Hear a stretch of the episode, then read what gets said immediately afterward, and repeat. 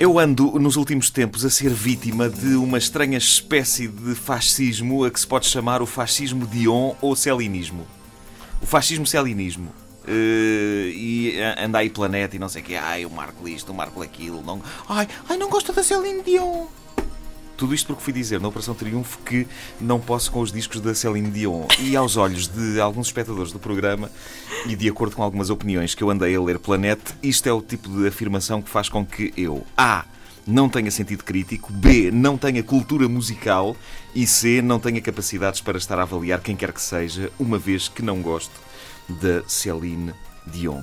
Estamos a falar de indivíduos para quem ter cultura musical equivale a conhecer a fundo a obra da cantora canadiana. Tudo bem, não conheço, não quero enlouquecer, uh, mas eu em troca podia dizer a estes senhores que sou capaz de conhecer umas 1753 bandas e artistas de que eles nunca ouviram falar. Quem é o inculto musical aqui, hein? Quem é? Nenhum de nós. Conhecemos é coisas diferentes. Uh, mas enquanto eu respeito quem conhece a discografia completa da Celine, Há, entre quem conhece a discografia completa da Celine, algumas pessoas, não todas, que não me respeitam a mim e dizem-me que eu não tenho sentido crítico nem cultura musical. Meus amigos, com todo o respeito e amizade, vos digo que do que vós precisávais era de um pano encharcado na, na cara, na cara, pronto, digamos na cara. Uh, tenham juízo, tenham juízo, senhores. A Céline Dion é uma praga que ultrapassa o seu valor musical, uh, de tal maneira que pessoas decentes estão a ficar apanhadas por essa praga. Há pessoas que até ouvem o mesmo tipo de discos que eu ouço, que me têm dito nos últimos tempos qualquer coisa como não devias ser tão severo quando falas da Céline Dion, porque tens de admitir uma coisa, ela tem uma grande voz. E dizem-me isto, neste tom algo amedrontado, pá, tens, de, tens de admitir que ela tem uma grande voz. Como se tivessem receio que a força policial Céline Dion entrasse por ali dentro a qualquer momento, com cacetetes e escudos, e desatasse a finfar porrada e a levar para a cadeia todas as pessoas que digam mal da Céline Dion. Por acaso está ali um senhor fora com um ar suspeito. Como escudo a dizer Céline. um, Com oh, senhores, vamos cá ver se a gente se entende antes que eu comece aqui a mandar mesas e cadeiras pelo ar. Uh, eu acho que um dos, um dos maiores génios da música mundial é, é este homem que, que, que canta esta, esta música. Isto é um introito instrumental. Então chegamos lá. Há que esperar um bocadinho, é? Reparem na voz.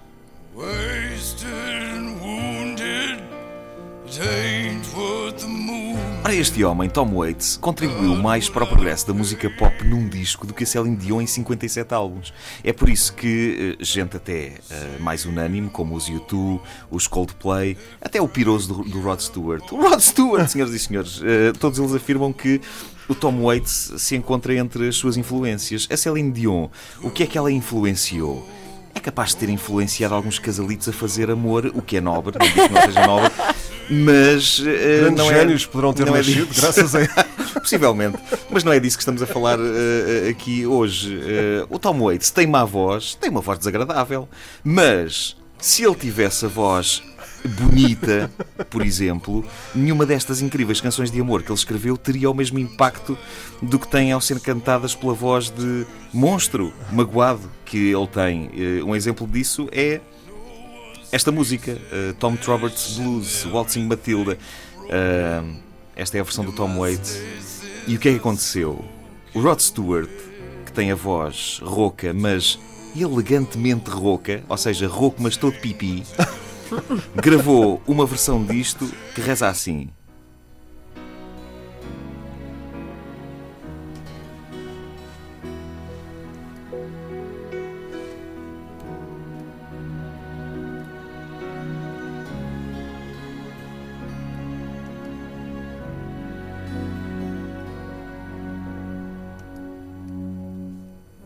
Wasted and wounded, and it ain't what the Ora, deem-me do Tom Waits todos os dias. E porquê? Porque o Tom Waits está a sofrer. E há canções em que é preciso sofrer para que a gente veja a beleza que há nelas. O Rod Stewart, o que é que ele está a fazer? Está-se a aproveitar do sofrimento do outro para engatar uma gaja. Ora, eu fico com um nó na garganta quando ouço o Tom Waits cantar isto. Quando ouço o Rod Stewart, apetece-me chamar o empregado e pedir um martini. E eu nem sequer bebo. A Celine Dion tem boa voz? Ó oh, senhores, se, eles, se, vocês quiserem, tem. Vamos a parar o Rod Stewart, que já me está a enervar. Um, se, se, quiserem, tem. Ela tem aquilo que se pode chamar boa voz. Se ela desantar a cantar à beira-rio em Cacilhas, é possível que chegue até à Rinchoa. Mas uh, o que é isto da boa voz? Uh, Deixem-me dar-vos um exemplo de comida: favas guisadas. Há pessoas que adoram, uh, que divinizam favas guisadas. E há que admitir é um prato português uh, reconhecido mundialmente. Favas com chouriço, até José Cid já cantou sobre isso. Fazem-se fazem guisados de favas com ótimo aspecto. Agora, lá por eu achar que o guisado de favas é ali um prato todo jeitoso e não sei o quê, não me obriguem a comer aquilo. Epá, eu odeio favas. As favas dão-me vómitos, senhoras e senhores. Portanto, para mim, as favas não me servem. Se alguém me vier dizer com cara de caso, epá, tu, tu podes não gostar de favas, mas tens de admitir que elas têm um grande sabor eu direi, epá, não admito, eh, não admito, admito que eh, tu achas que elas têm um grande sabor, mas para mim, comer favas ou comer uma piuga usada é mais ou menos a mesma coisa. E é isso que eu peço que se respeite, que é o meu direito de achar que a Céline Dion é música ruim e o meu direito de não ter de dizer que admito que ela é uma grande voz. Da mesma maneira que eh, me dão o direito de dizer que eu não gosto de favas eh, e que acho que elas sabem mal. Eu acho que a Céline Dion, no fundo, é as favas guisadas da música ligeira. oh, meu Deus. Querem saber o que é boa música ligeira, cantada por mulheres? Dusty Springfield. E se não valerem pessoas mortas, aqui fica uma viva, Alicia Keys. A Alicia Keys é, comercialmente é tão acessível como a Celine Dion, mas não é favas guisadas. Não precisa de ser favas guisadas, ok? A Alicia Keys é umas amoijas a bolhão pato espetaculares. E poderão argumentar: epá, as ameijas à bolhão pato não são uma refeição, são uma entrada. E eu respondo: oh, meus amigos, eu vou a um restaurante que eu cá sei, peço uma dose de ameijas à bolhão pato e fico almoçado e feliz. Perguntam: então um tipo que não gosta de Celine Dion terá alguma credibilidade para julgar vozes num concurso? Pois tenho.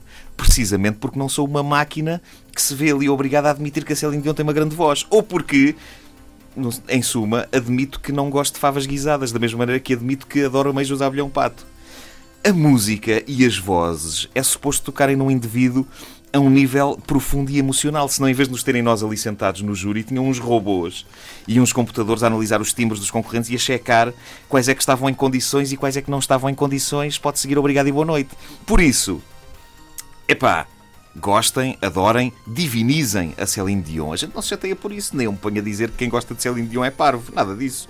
Conheço pessoas inteligentíssimas e sensíveis que gostam de Céline Dion. O José Marinho ouve toda a noite, se for preciso. toda a noite?